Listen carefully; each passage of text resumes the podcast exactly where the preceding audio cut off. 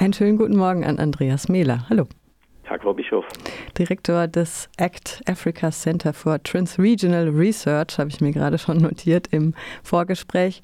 Unter anderem ähm, steht bei der Ausrichtung der VAD-Konferenz, die heute startet und bis zum 10. Juni an der Uni Freiburg ausgerichtet wird. Und VAD steht für Vereinigung für Afrika-Wissenschaften in Deutschland. Da steht unten natürlich das IZ3W, einer unserer Kooperationspartner von RDL, aber auch das Arnold Bergstresser Institut als Unterstützerin oder Ausrichterin. Und die Forschungsschwerpunkte vom Arnold Bergstresser Institut sind Konflikte und Fragilität, das habe ich auf der Website gelesen, Governance als Aushandlungsprozess und Flucht und Migration. Inwieweit sind das denn auch vielleicht die Themen dieser Konferenz, die heute startet? Ja, da gibt es schon eine Schnittfläche auf jeden Fall. Ähm, aber die Konferenz, die wir heute starten, ist noch etwas weiter gespannt, äh, hat ja auch einen größeren Titel. Das nennt sich eben Afrika-Europa reziproke Perspektiven. Und ähm, das kann man an verschiedenen Gegenständen durchspielen. Und Migration beispielsweise, was wir auch am Manuel Bergstresser Institut betreiben, ist auch ein Thema auf der Konferenz. Ähm, es geht da sehr stark darum, wie das so schön heißt, globale Wissensasymmetrien abzubauen.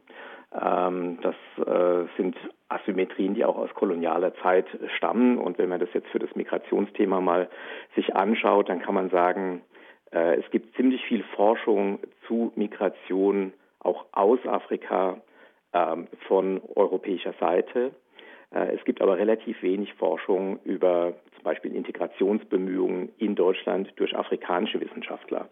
Und um solche Dinge ging es bei unserer Konferenz schon auch, äh, dass wir nämlich ähm, eben so eine reziproke Sichtweise einnehmen. Das heißt, auch europäische Forscher und ihre Forschungspraktiken werden zum Forschungsgegenstand afrikanischer KollegInnen. Äh, das scheint uns ein wichtiger Ansatzpunkt zu sein, um etwas mehr Balance herzustellen zwischen den Kontinenten. Klingt so ein bisschen, als würde man den Spieß mal umdrehen, die kolonialen äh, Muster ein bisschen auf den Kopf stellen. Also es geht ja auch darum, Wissen zu dekolonisieren und auch diesen akademischen Kanon zu hinterfragen, der ja sehr eurozentristisch ist, richtig?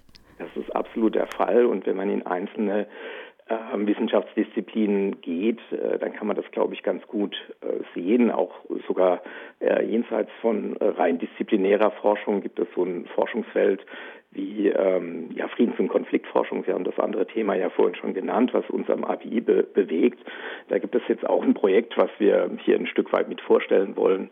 Äh, da geht es um Hierarchien in äh, der Friedens- und Konfliktforschung und da würde man sagen, da gibt es ganz viele Begriffe beispielsweise, die wirklich aus einer europäischen Geschichte stammen. Also wenn man das, den Begriff des Bürgerkriegs beispielsweise nimmt, dann äh, referiert er sehr stark zu ja, Geschehnissen in Europa, äh, wo praktisch, ja, man kann sagen, Völker gegen ihre Monarchen aufgestanden äh, sind. Und dieses Bild, das tragen wir weiter und verwenden diesen Begriff des Bürgerkriegs weltweit, selbst wenn er an anderer Stelle vielleicht nicht so sehr viel Sinn macht. Also um solche Dinge geht es, auch Begrifflichkeiten hinterfragen, eben aber auch Forschungspraktiken. Es geht um heiße Themen wie koloniale Vergangenheit, die Restitution von Raubkunst. Ähm, auf, dem, auf der Startseite habe ich auch gesehen, da steht ein, äh, ist ein Bild von einem gestürzten kolonialen Denkmal, was ja auch in den letzten Jahren immer mal wieder im öffentlichen Diskurs ist. Rassismus, Migration, globale Probleme wie Klimawandel und Covid-19-Bekämpfung. Mhm. Ähm, noch ein paar Worte dazu? Ja, auf jeden Fall ist die Tagung dekolonial ausgerichtet. Das kann man, glaube ich, klar sagen. Das äh, steht ja auch in einem bestimmten politischen Kontext. Äh, ich denke auch, dass die Wissenschaft sich nicht äh, rausziehen kann aus aktuellen Diskursen, äh, die wir auch gesellschaftlich haben. Äh, vielleicht zum Stichwort Kolonialismus sollte man eben sehen, dass in dem letzten Koalitionsvertrag der aktuellen Regierung, der Ampelregierung, ja auch klar dieser Auftrag steht, den Kolonialismus aufzuarbeiten und ähm, das kann man, glaube ich, an verschiedenen Gegenständen tun.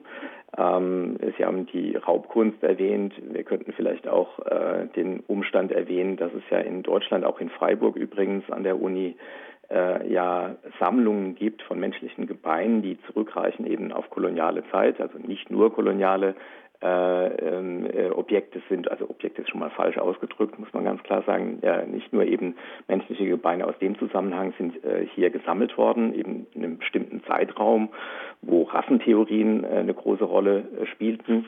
Und jetzt ist halt so die Frage, was machen wir denn jetzt äh, mit diesen ähm, ja, sterblichen Überresten?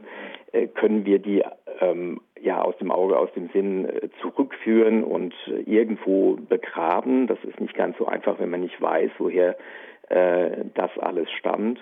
Und ähm, eine andere Frage ist dann, wenn wir es dann mal abgegeben haben, bleibt hier denn überhaupt noch Raum für Erinnerungspolitik an klares Unrecht, was geschehen ist?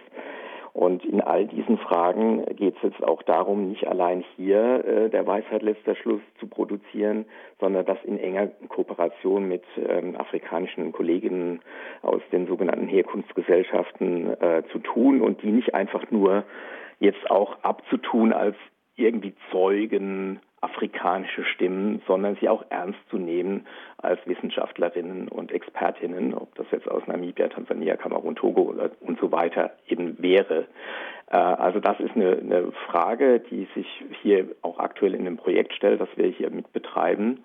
Ähm, und tatsächlich hat es also eine Aktualität und es hat auch sowas wie eine Lokalität. Also hier in Freiburg selbst haben wir diese Alexander Ecker Sammlung und auch das gehört eben aufgearbeitet.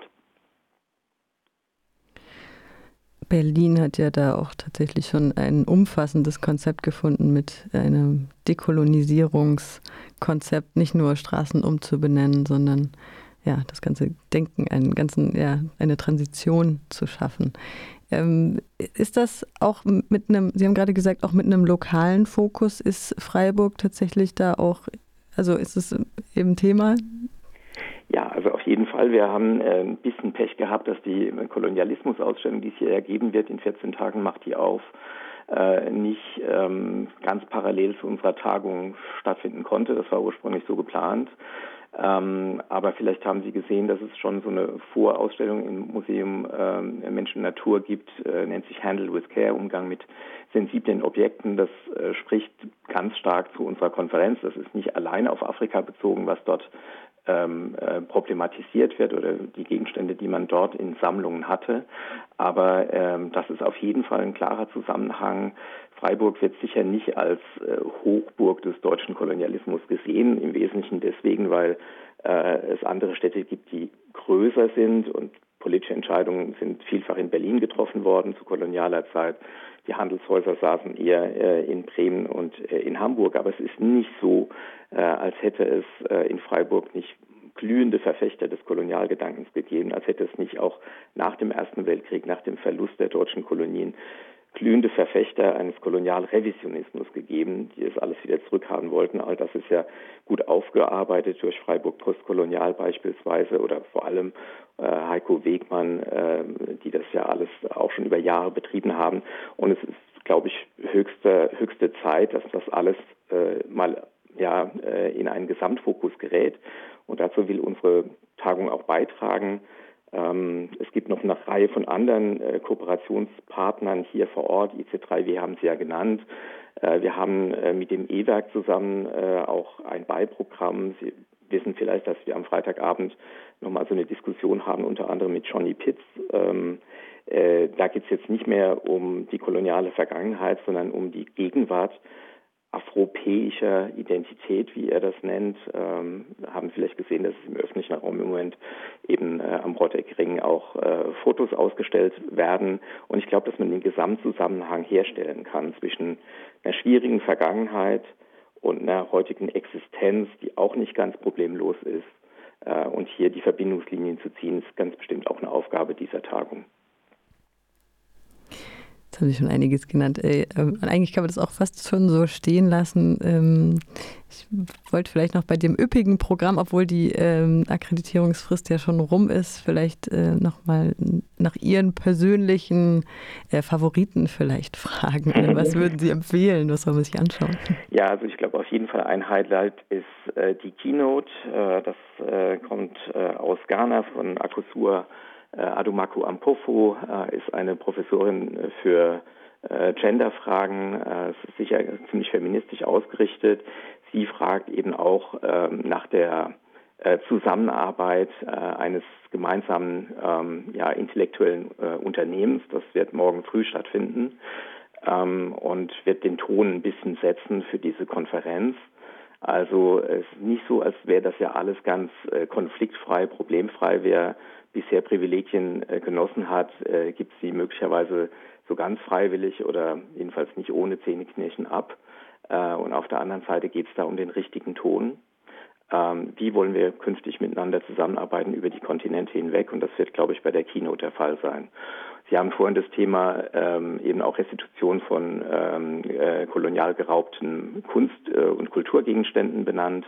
Da gibt es eine Roundtable der Heinrich-Böll-Stiftung. Ich glaube, das ist auch ein Highlight, weil wir sehr gute Leute auf dem Panel haben, äh, die dazu sprechen werden. Und vielleicht als letztes ist eine Roundtable, die ich selbst äh, auch organisiere. Äh, da geht es um afrikanische Expertise in der Politikberatung ähm, weil es dieses Angebot jetzt auch gibt und äh, bisher doch recht äh, wenig wahrgenommen wird.